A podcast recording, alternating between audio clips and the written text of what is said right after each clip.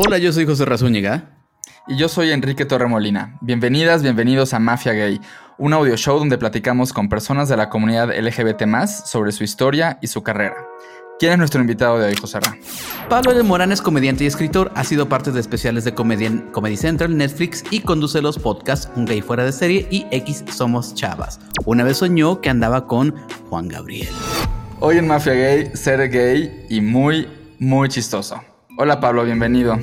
Hola, mil gracias. ¿De qué es la L? Nunca lo he, te lo he preguntado. ¿De López? sí, pero como, como tengo una figura paterna ausente, ah, ok. Este, me, lo, lo, este, ves que mi nombre ha cambiado muchas veces. Mi nombre artístico ha cambiado varias veces. Este, o sea, hubo un tiempo que era Pablo, eh, al, principio era Pablo López Morán y me dijeron, no, está larguísimo. Y entonces luego lo hice eh, supuestamente yo muy nice, compuesto, Pablo López Morán. Este, y luego ya, pues este, decidí que era menos pretencioso y más contundente contra mi ausente padre llamado Pablo L. Morán. La gente cree que Enrique Torremolina es compuesto, pero no es cierto, son dos apellidos, pero como lo dice el corrido, todo el mundo cree que es Torremolina. ya, yo también pensaba que era, que era compuesto. No, no, nos ha engañado durante todo es este apellido paterno y materno. Es que a mí sí me gusta usar los dos. Yo sí soy defensor de los nombres largos. Ya, yo, hay muchas cosas que no sé de ti, Enrique. Por ejemplo, eso. Y ahorita antes de empezar, no sabía, o sea, estoy infiriendo que eres, eres yucateco, ¿cierto? Es correcto, es muy correcto eso, sí. Lo supe porque se te salió tu acento yuca fresa. es que, es que acabas de volver, entonces por eso sí es muy Acabo de estar unos días ahí, sí, exacto, lo traigo recargado. Oye, Pero hablemos de ti. exacto. Justo ahora que mencionas a tu papá, tengo una pregunta sobre eso, pero antes quiero que elabores un poquito sobre esto de Juan Gabriel. Ok. Una vez soñé, creo que he soñado varias veces con Juan Gabriel.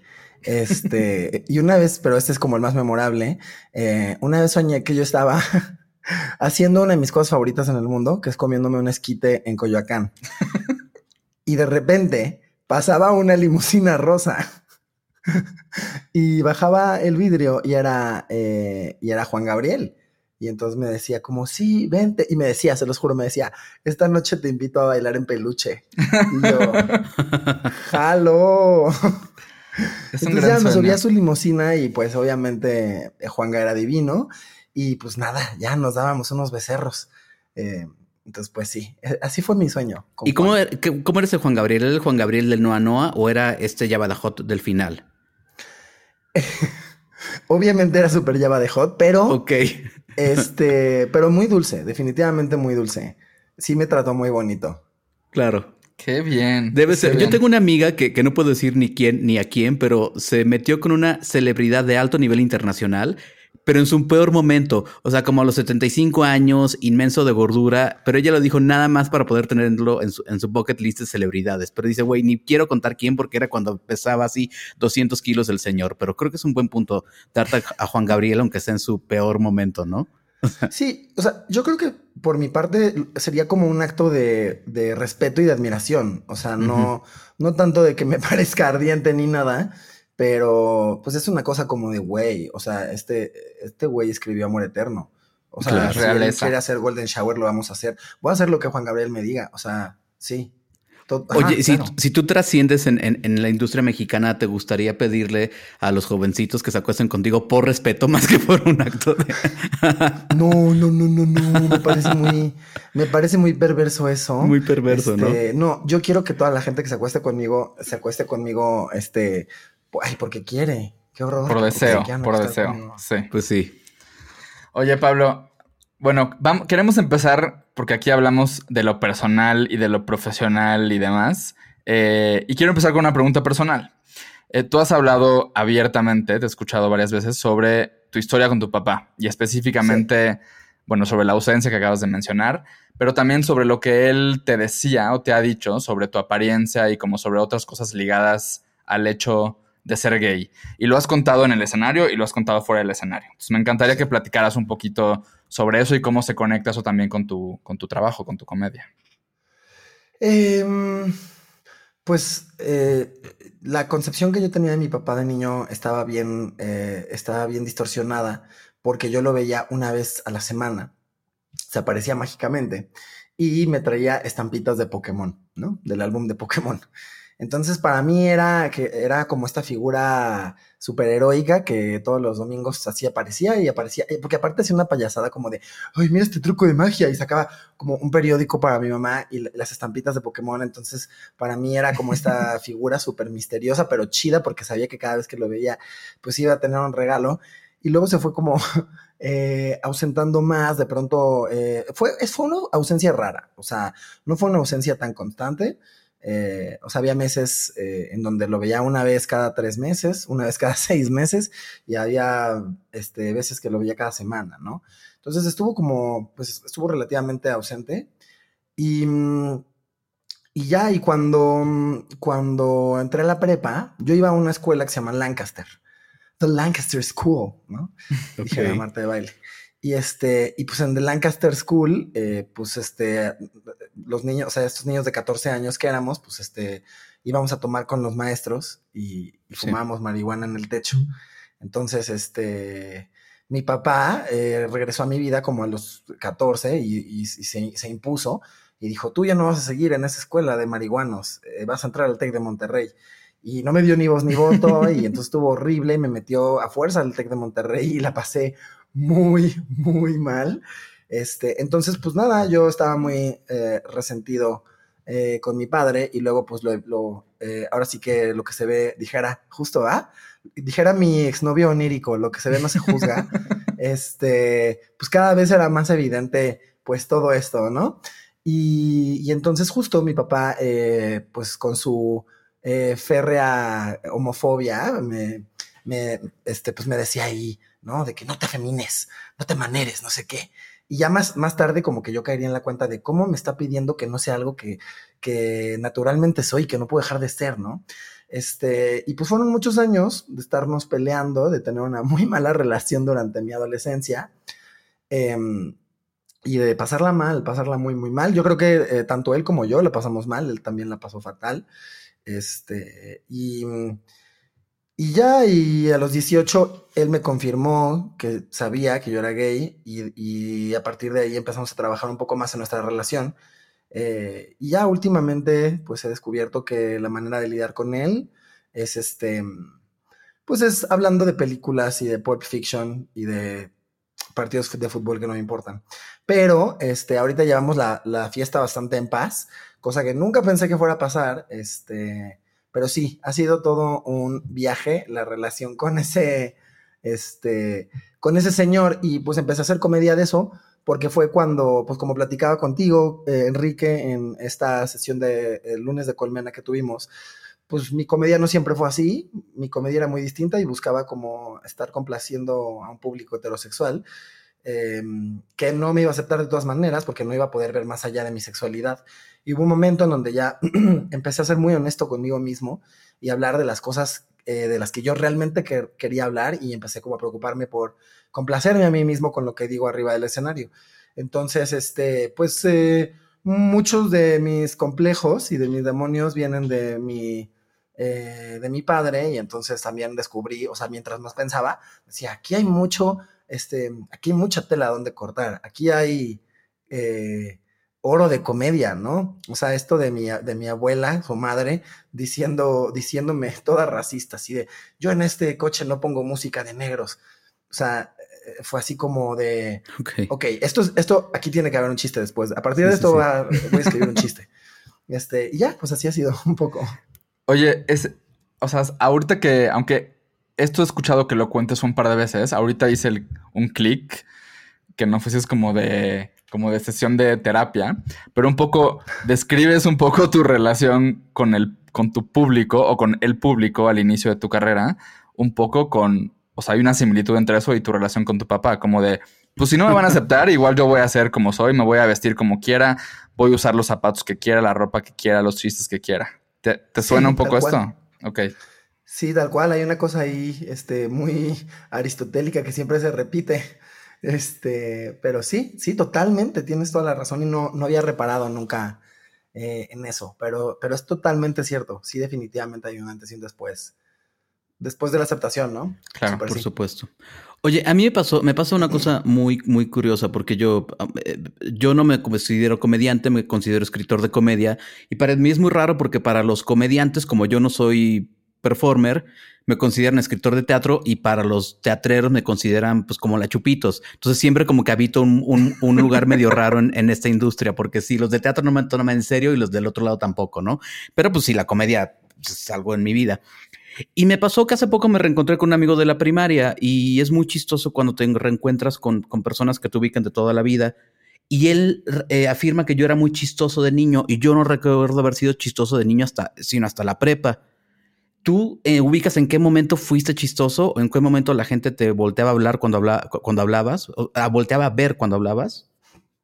Sí, sí, totalmente. Este, yo siempre he sido Em, no me gusta mucho decir esta palabra, no me gusta decir afeminado porque ¿qué es afeminado? Sí. Pero bueno, eh, según los estándares y los cánones, y ustedes saben de qué estoy hablando. Somos mexicanos y latinos, entendemos de qué estamos hablando, ¿no? o sea, sí. Sí, sí, sí. O sea, siempre he sido una persona bastante afeminada. Este. Y nunca me ha gustado jugar fútbol, siempre he preferido estar con niñas, eh, siempre he sido una persona más bien sensible. O sea, como que desde desde que tengo cinco años es bastante evidente que yo no, o era bastante evidente que yo no era como los otros niños, ¿no? Y entonces me puso a pensar ahora, viendo en retrospectiva cómo ha sido mi vida y sobre todo mi infancia, eh, y creo que yo eh, era un, o pude haber sido un blanco súper fácil para el bullying, y no lo fui. Eh, como que nunca me bullearon. Bueno, nada más una vez en la prepa un fulano ahí intentó, pero nunca me bullearon y me puse a pensar por qué y llegué a la conclusión de que este, tiene que ver con que siempre hacía reír a mis compañeros. Mm. Eh, entonces se volvió un poco como este mecanismo de defensa y como este superpoder que hacía que, este, pues que no me, no me quisieran golpear. De hecho, tenía un compañero que también eh, le gustaba ponerse suéteres, este, en vez de, o sea, como si fueran sus pelucas y se juntaba con niñas y demás. Y a él sí lo chingaban un montón. Este, y a mí no, yo pensaba como, pues los dos éramos bastante afeminados, los dos, ¿no? ¿cuál es la diferencia? Y creo que es esa, que yo hacía, que yo hacía reír a todos. Entonces, este, sí, y también luego me empecé a dar cuenta que, que mi sentido del humor me, me sacaba de problemas. Sí.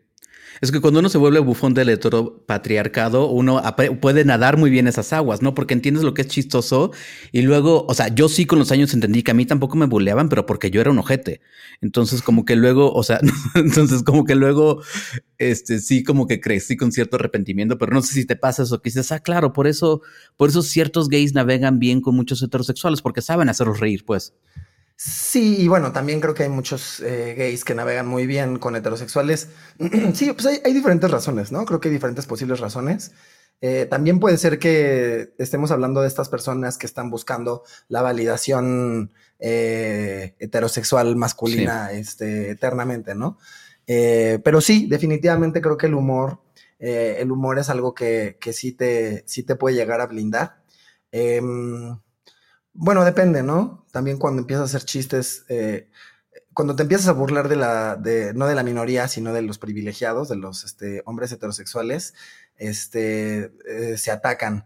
Es muy raro porque generalmente ellos hablan mucho de que eh, cuando están haciendo chistes racistas y clasistas y homofóbicos y misóginos, siempre dicen esta cosa, ¿no? De, es un chiste, es comedia, aguántate, güey, aguántate, es comedia. Y es como, ok, yo hago un chiste de que los hombres heterosexuales no se limpian bien el culo por miedo este, a que eso los va a volver gays y ahí sí ya no les gustó y ahí sí ya soy yo heterofóbico y ahí sí yo este, estoy siendo de lo que me quejo pero al revés, ¿no? Entonces es, es bastante curioso cómo funciona eso.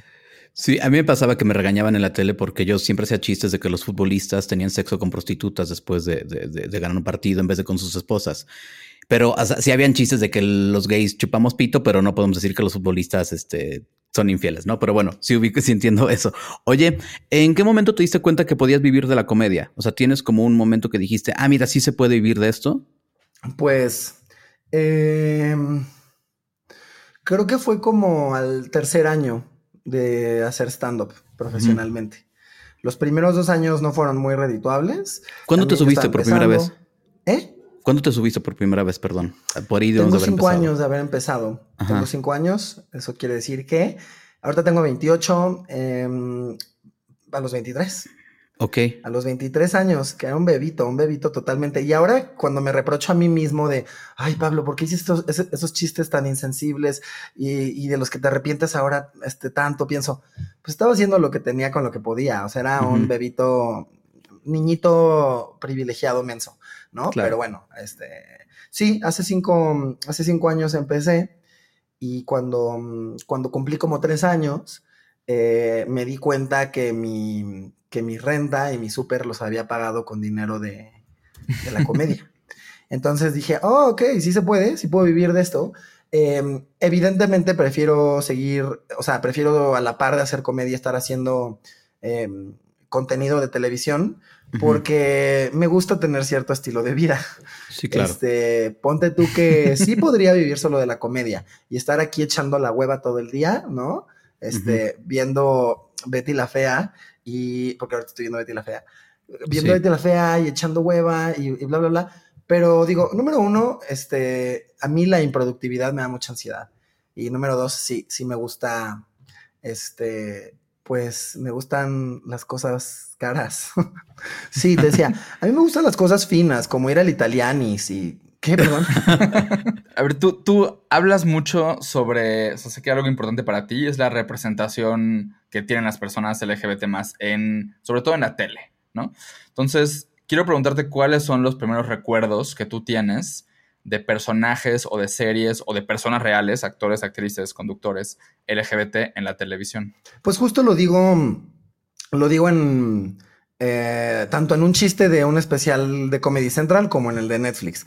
Eh, yo las primeras personas que vi este, siendo homosexuales en la tele fueron, pues justo, ¿no? Omar Chaparro y Adrián Uribe haciendo estos eh, personajes caricaturizados, este, en donde, pues justo, ¿no? Eh, pues ellos eran el chiste y ellos eran el objeto de burla, ¿no? Y donde este, Gustavo Munguía decía, ay, no soy niña, no soy niña.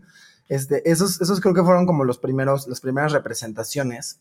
Y luego también tengo otro chiste eh, que tiene algo de cierto, eh, donde hablo de que sí, pues para mí la primera vez que vi Ranma y medio y vi a este tipo que entraba a bañarse con agua helada y salía siendo mujer, pues este, o sea, no saben cuántas gripas me dieron de niño porque pues sí. hay que seguir sus sueños, ¿no? Pero sí, justo también me acuerdo que cuando vi Ranma y medio, perdón, Phil Barrera, cuando vi sí. Ranma y medio, este, sí, sí, algo me hizo clic y como que me explotó la tacha y dije, ¿qué, qué, qué, qué, qué, qué es esto?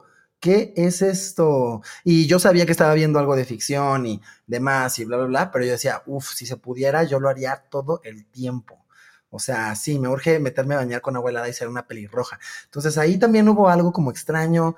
Esas creo que fueron las primeras representaciones este, que, recuerdo, pero definitivamente, a excepción de Ranma y medio, que era una cosa como muy, muy extraña, que yo no entendía, pero de la que quería saber más, las demás mm. representaciones me comunicaron desde muy, muy, muy chico que, que aguas con ser eso, porque uh -huh. lo que te va a tocar es que todos se rían eh, de ti y te hagan chistes de comer pito. ¿no? Claro. Claro. Y justo sobre eso, o sea, acabas de decir algo que, que, tiene que ver con mi siguiente pregunta. Creo que al menos a nuestras generaciones les tocó ver muchos ejemplos, pues no sé si, pues de pronto no tan dignos. O sea, había unos, muy, había unos padres y había unos como que no tan dignos o como, pues sí, como de poco orgullo, yo diría, de personas LGBT o de personajes LGBT en, en, en la tele.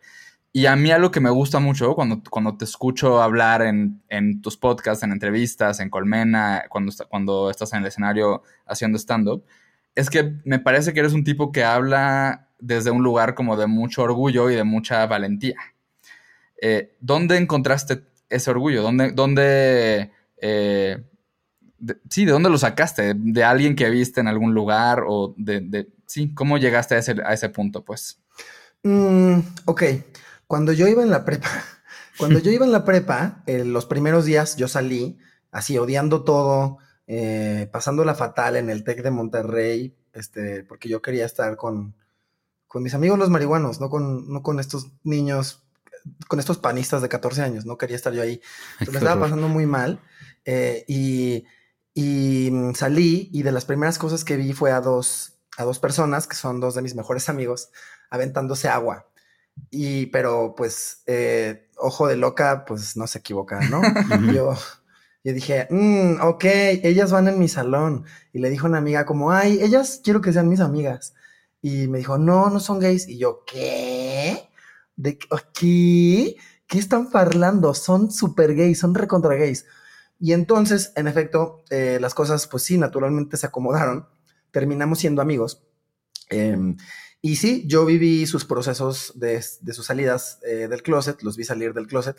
Yo salí del closet a los 14, ¿no? Este, wow. Eh, dije, bueno, dije que era bisexual porque ya saben, ¿no? Este, eso representa menos incomodidad y, la, y darle la posibilidad a tu madre de ser abuela. Este, y entonces ya es menos angustiante para todos. Em, pero yo salí del a los 14 y entonces yo veía como eh, uno de ellos creo que salió como a los 17 y el otro como a los 19. Y había algo dentro de mí. Este, hay varios amigos más, tenía otros dos que también, uno salió como a los 22, este otro salió, o sea, todos salieron, eh, no bastante, pero sí varios años más tarde que yo, ¿no?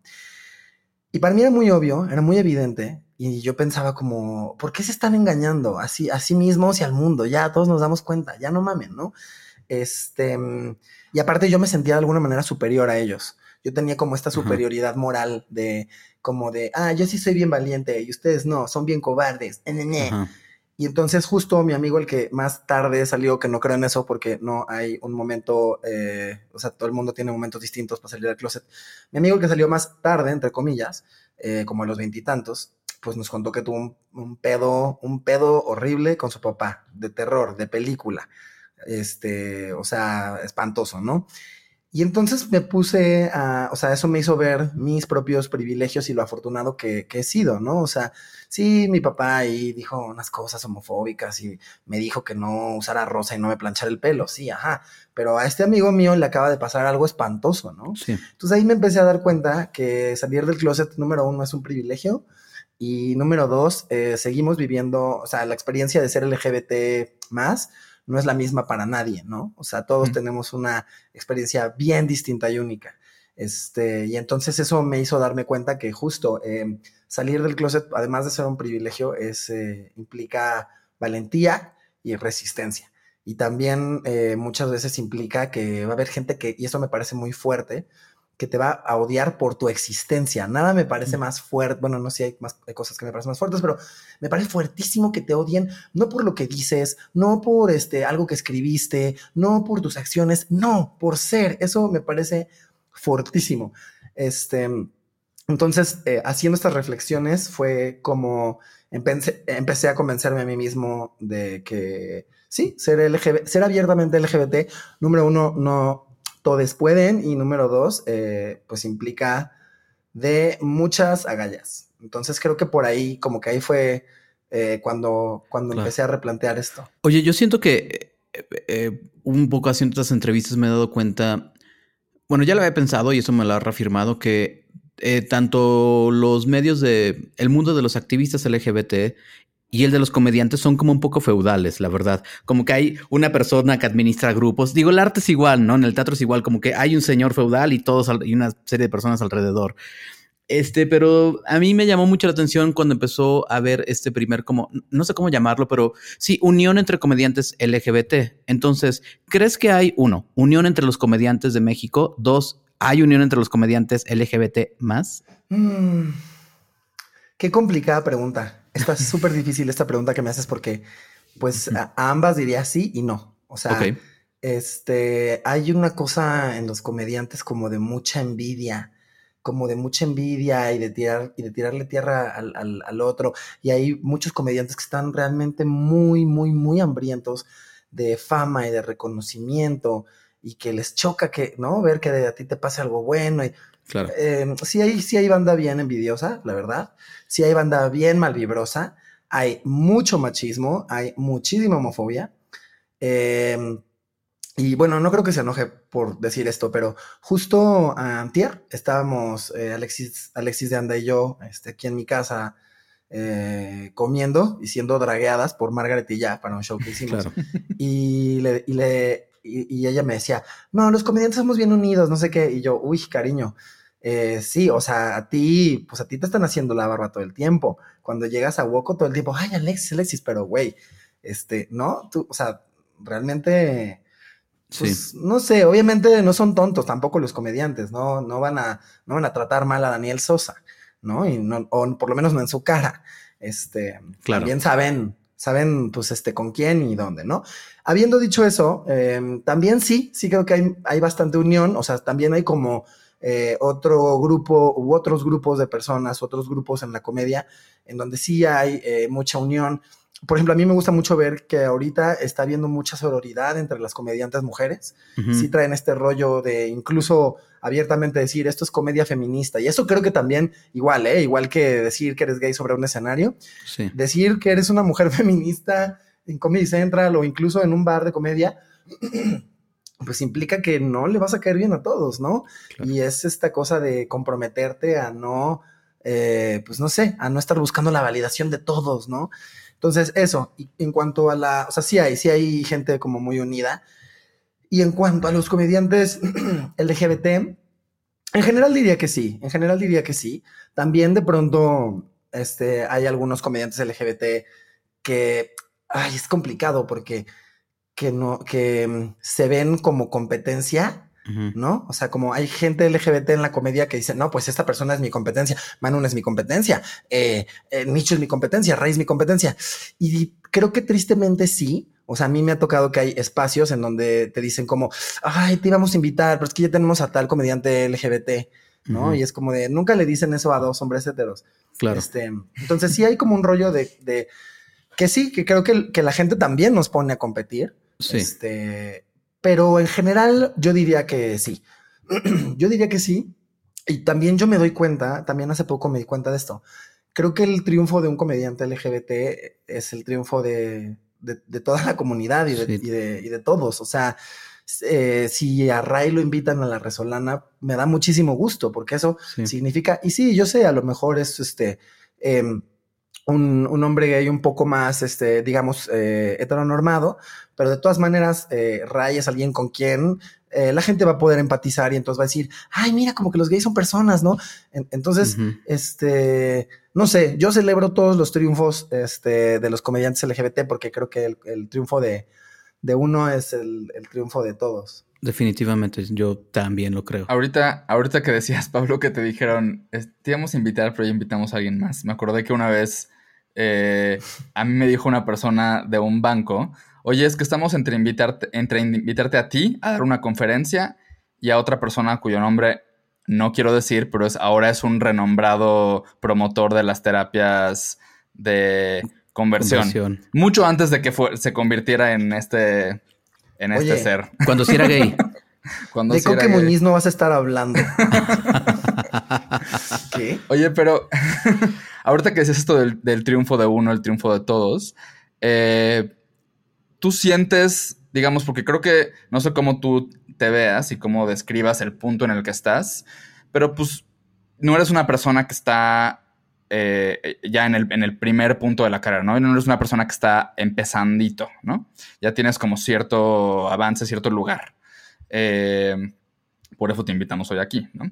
¿Sientes algún tipo de responsabilidad, digamos, de, facilitarle el camino o de ayudar a otras personas LGBT principalmente en tu industria a tener éxito, a tener visibilidad, si es que eso representa, o aunque eso represente algún tipo de, pues, de competencia o no lo ves así? No, yo soy muy partidario de, de usar mi plataforma para, este, para que otros comediantes LGBT puedan crecer. Eh, y si eso va a suponer que a lo mejor eh, alguna persona me rebase, pues, este, pues por algo, por algo será, ¿no? Pues, pues porque es más perra que yo y está bien, ¿no? o por otras razones, pero está bien. O sea, justo como sí considero, como sí considero que, que eso, que el triunfo de uno es el triunfo de todos, Em, yo sí, yo sí tengo esta meta constante de estar usando eh, mi voz, mis plataformas, este, y, y sí, mis espacios para, para, promover el trabajo de los demás. Porque aparte creo que ahorita viene una oleada súper interesante de comediantes LGBT nuevos que representan muy bien la interseccionalidad, ¿no? O sea, como que de pronto siento, siempre digo esto, ¿no? En Zona Rosa, el especial de Netflix, está, está Estamos Ray, Manuna, Ana Julia y yo. Ana Julia está ahí porque es una extraordinaria comediante. pero es la única mujer ahí, ¿no? Entonces creo que sí, eh, eh, también en la comedia sí se ve como esta predominancia de los hombres, este, o sea, de los hombres homosexuales, eh, ¿no?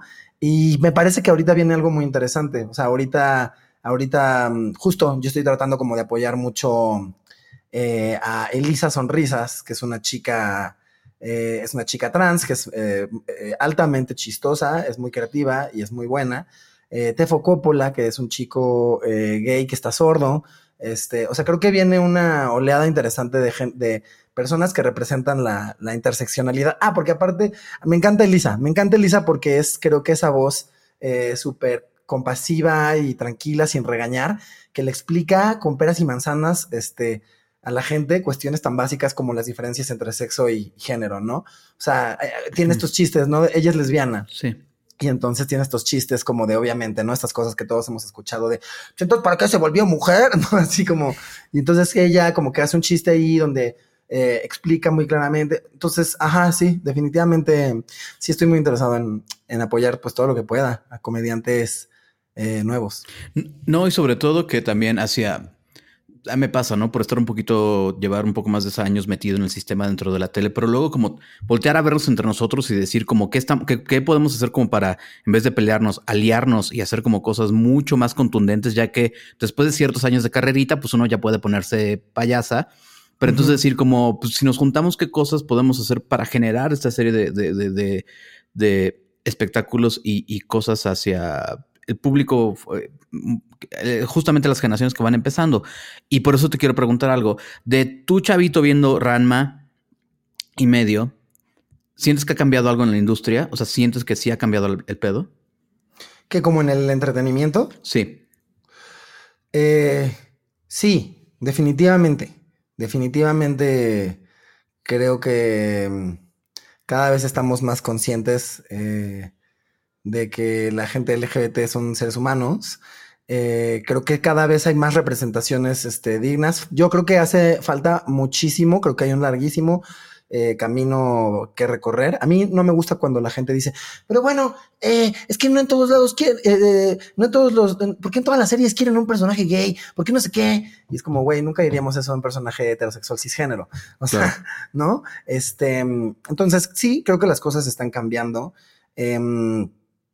Eh, o sea, por ejemplo, justo, ¿no? Nuestro especial, Zona Rosa, me parece que es un muy buen escalón y me gustaría que hubiera ahora un Zona Rosa 2 en donde tengamos, no sé, a chance a Ofelia Pastrana, este, a, no sé, Kikis, eh, y no sé, eh, Nicho y, no sé, Emiliano, quien sea creo que se están empezando a representar con más dignidad eh, ciertos sectores de la comunidad. O sea, los hombres homosexuales sí, definitivamente, pero pues no sé.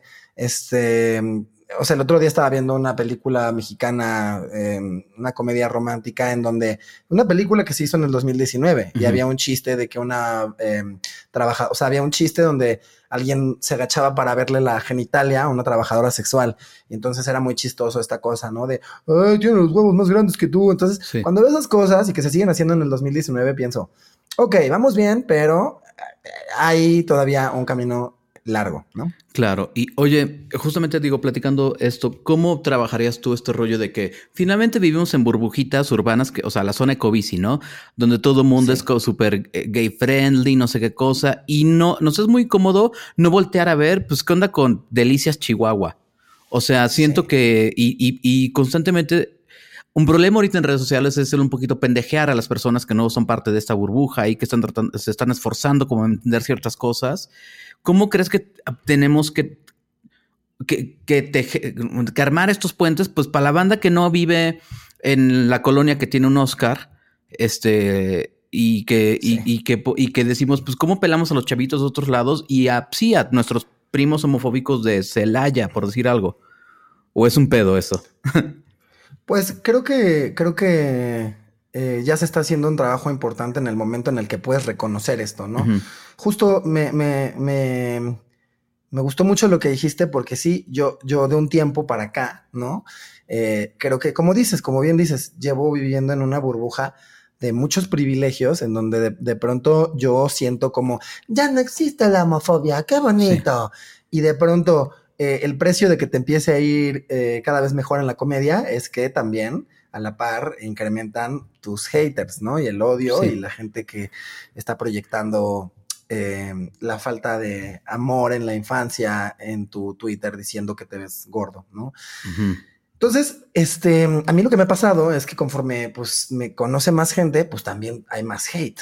Y también yo sé que yo tengo una voz bastante incómoda, ¿no? O sea, también yo sé que tengo una voz que no siempre es cómoda, ya sé que tengo una voz en donde de pronto estoy hablando de la homofobia interiorizada y entonces hay gays, esto me llama mucho la atención, Sí. hay gays que mm, es, es- me, me- me duele bastante eso. Cuando un homofóbico me dice, me pone en Twitter que ojalá me muera y que soy un maricón asqueroso, pienso como, eh, o sea, Sí. digo, si es, es- la carga energética no deja de ser fuerte, pero pienso, sí, sé de dónde vienes, corazón. Lo que tú quieras, ¿no? Mute. Pero cuando la gente gay, cuando la gente LGBT me dice cosas como de, es que eres muy intenso, es que, este, eh, es que no puedes ir por la vida haciéndola de pedo. Y es como de, no, sí puedo y sí lo voy a hacer Sí. porque justo siento que tú ya te compraste este cuento heteropatriarcal de que lo que nos toca es quedarnos sentaditos y, y, no Eh, siguen resonando esas voces de tu papá diciéndote que no cruces las piernas y entonces este dices no pero por qué por qué tú sí le estás haciendo de pedo pues porque porque puedo y porque la voy a hacer de pedo y porque tengo una plataforma para hacerlo y porque yo no me quiero conformar con no incomodar Claro. ¿no? Entonces, este, creo que es eso, creo que, creo que es también como siendo empáticos y creo que ya se está haciendo algo cuando reconoces que justo afuera de tu burbuja de, de, de dealers, bueno, de DJs españoles que eran dealers en España, Claro. a más allá de eso, eh, hay un mundo distinto y, y justo lo que dije hace rato, ¿no? La experiencia de ser LGBT es única y distinta este, yo no puedo asumir que como justo lo de mis amigos, o sea, y eso que también estamos hablando de personas bien privilegiadas, Sí. ¿no? Este, pero yo no puedo asumir que, que, que ellos han tenido la misma experiencia que yo, eh, ¿por qué no? ¿No? Por supuesto. Oye, Pablo, algo que a mí me gusta hacer en, aquí en Mafia Gay es un poco invitar a. preguntar a nuestros invitados eh, o pedirles que, que sean como poco. eh, se me acaba de ir la palabra. Que sean un poco presumidos sobre, sobre su trabajo y sobre el efecto de su trabajo. Y entonces, así como has hablado del odio y, y de las cosas que de pronto recibes, me imagino Sí. que a, a medida que te vuelves más conocido, que te ve más gente, que estás en plataformas que tienen mucho alcance, pues también te ve gente que a lo mejor nunca te ha visto en vivo, en persona, en un, en un bar. Sí. Eh, ¿qué, qué tipo de mensajes eh, positivos te llegan de pronto de otras personas LGBT y no? Que dices, a huevo, o sea, esto sí me da orgullo, esto se siente bonito, qué padre que, que, está- que estoy haciendo esto.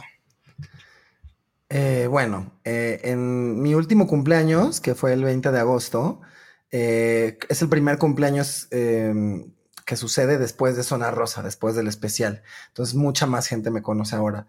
Y, en- y ese día, en mi cumpleaños, no podía creer cuántos mensajes de gente desconocida tenía diciéndome que gracias a mí, de alguna, vera- de alguna manera, se habían replanteado muchas cosas, que gracias a mí eh, se estaban empezando a deconstruir, este, que, que yo los he hecho, sí, replantearse pues eh, muchas cuestiones que tenían súper normalizadas.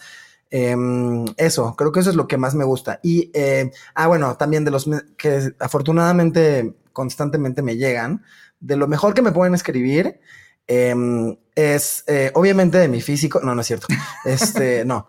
No, no, no. Lo de lo mejor que me pueden escribir es que eh, mi comedia les parece inteligente. Eso es el mejor halago que me pueden hacer. Pero yo creo que el, el, mensaje más significativo y, y pues más, eh, pues no sé, ma- que más recuerdo y que más me llevo conmigo es el de una niña de 14 años que me dijo que gracias a Zona Rosa y al mensaje del final, em, que se volvió como una frase medio, ahí medio eh, iconic. Eh, gracias a esta frase como que ella se animó a salir del closet. Y yo no puedo creer que, mm, que mi trabajo haya hecho esto. Es lo, loquísimo, pero me siento muy agradecido de poder hacer eso con la comedia. Este tipo de cosas a mí me, me reiteran. eh, justo ahorita José Ra decía algo que me llama la atención, ¿no? Como de que los teatreros te dicen, ¿no? Que tú eres escritor de comedia, los comediantes que eres de teatro, ¿no? Sí. Y siento que hay como, hay mucha gente ninguneando la comedia y seguimos pensando que la comedia solo sirve para hacer chistes de pedos.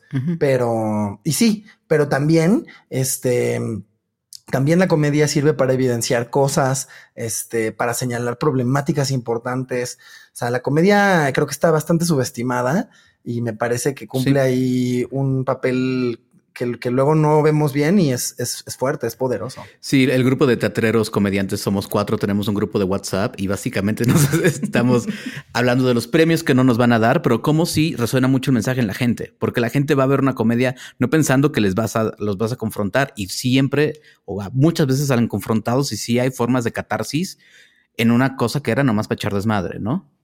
Sí. Definitivamente. Sí, creo que a mí, a mí me pasa mucho eso, como que hay mucha gente que que, bueno, la, gente que me, va, que me va a ver a shows en vivo es porque es gente que le gusta mi comedia, pero mucha gente le enoja que yo use, use mi escenario para decir cosas importantes, porque dice, nada más queremos escuchar chistes y es como, sí te voy a dar chistes, pero también te voy a hablar de cómo, no sé, este, tienes una masculinidad de papel albanene, porque lo necesitas escuchar. Como cuando Lady Gaga está hablando y le dicen, cállate y canta. no queremos que hables. pues súper sí. Felicidades por, por ese impacto. La verdad, sí, sí está, está muy lindo. Y vamos a ir cerrando. Y yo tengo una última pregunta antes de pasar una ronda rapidita. Eh, tu novio también es comediante. ¿Cómo es estar en una relación con otro comediante? ¿Y cómo es vivir y discutir y compartir la vida y pelearte y, y todo con alguien que también hace comedia. Porque yo tengo esa experiencia, pero pues yo no hago comedia. ¿Cómo te va a ti con eso? Pues mira, e, es complicado, es complicado porque creo que al principio, cuando estábamos empezando, empezando, empezando, había un rollo ahí como de, como de competencia, ¿no? Y luego me cayó este 20 que, del que les platico y luego pensé como, pues escucha tu comedia y escucha la comedia de, de este güey. Son bien diferentes, no es, no es más o menos válida una que la otra, eh, pero evidentemente no van a ocupar los mismos espacios. Evidentemente no nos va a contratar la misma gente. Entonces, una vez que haces este, las paces con eso y con el hecho de que todo el mundo tiene distintas cosas y que hay, hay distintas cosas y distintos espacios para todos, como que mm, todo se vuelve más este, digerible. Eh, y luego la convivencia. Em, la gente siempre nos dice, como de, ay, seguro es bien cagada su relación, seguro siempre están haciendo chistes, no sé qué. Eh, pasa como a los chefs, que cuando están en sus casas, obviamente lo, último que quieren hacer es cocinar, ¿no? Entonces, este, hay veces en las que yo estoy como cerebro frito y digo, no, o sea, no sé, yo no, no sé. O sea, sí nos hacemos reír, pero naturalmente. Creo que, y también eso es parte del éxito de nuestra relación, que nos hacemos reír mucho, pero naturalmente, ya sin estar buscando, ¿no? El, como el, ¿no? Este. Sí, deja uno, sí deja uno la nariz de payaso en la entrada junto con los zapatos, ¿no? O sea, sí es como de. sí, sí, sí, sí, tal cual. Y, y también, no sé, la gente es como, ay, seguro tallerean todo el tiempo. No, no se puede. No, no podemos, generalmente acabamos este, peleados. claro. Oye, bueno, pues vamos a terminar con unas preguntas cortitas y échanos tu respuesta lo más breve y rápida que puedas. ¿Cuál es tu, tu personaje LGBT favorito de la televisión? Em, este. Ah, este. Eh, mm, Pusey de Orange is the New Black. Ah, muy bonito. Súper, sí. ¿Tu serie LGBT más favorita? Mm, ahorita me gusta mucho eh, esta de HBO que es Todes Nosotros. Ok. Ah, la brasileña, ¿no? Hay que verla. Sí, sí, sí, wow. ¿Cuál es tu chiste que más risa te da? ¿Qué más risa me da? Sí. O que más te diviertes cuando lo cuentas. Este. Tengo un. Tengo un chiste em, ahorita nuevo de cómo los abuelitos, pues ahorita son como muy cute y muy nos dan ternura porque están viejitos, pero en realidad eran personas horribles y culerísimos. Ese chiste me da mucha risa hacerlo. Sí, acabo de conocer un caso así. Eh, ¿Cuál es la persona LGBT más a la que más admiras? Em, yo creo que a Ofelia Pastrana. Ok. ¿Por qué? O a Marion. Igual, puede ser. A Marion, que también estuvo con nosotros. ¿Por qué? Em, Ofelia Pastrana eh, la admiro mucho porque me parece que eh, vive en el 2000. 300. O sea, me parece que es una mente adelantadísima a su tiempo. Me parece que ve con mucha claridad cosas a las que yo nunca hubiera llegado. O sea, me sorprende también este rollo de decir, güey, ¿cómo, ¿cómo fue el tren de pensamiento? ¿Cómo llegaste ahí?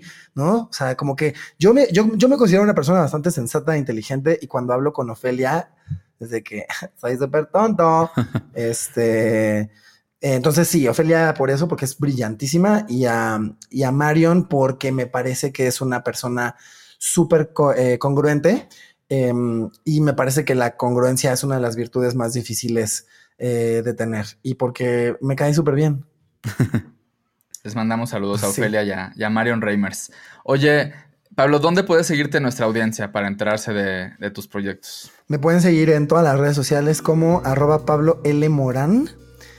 Este, y en YouTube, pues tengo, o sea, si buscan Pablo L. Morán, eh, no se metan a mis primeros videos de Comedy Central, esos no los vean, eh, pero los últimos sí, y también ahí pueden encontrar mi, mi, mi, este, mi canal, y en mi canal tengo justo un gay fuera de serie y también un podcast que hago con Raúl que se llama Teli, que es, sobre representación en la tele. Buenísimo. Pues Pablo Lemorán, muchísimas gracias por estar hoy con nosotros. Qué padre plática. Y. No, gracias a ustedes. Gracias a nuestro productor Fernando Cisniega. Yo soy Enrique Torremolina. Y yo soy José Razúñiga. Esto fue Mafia Gay. Hasta la próxima.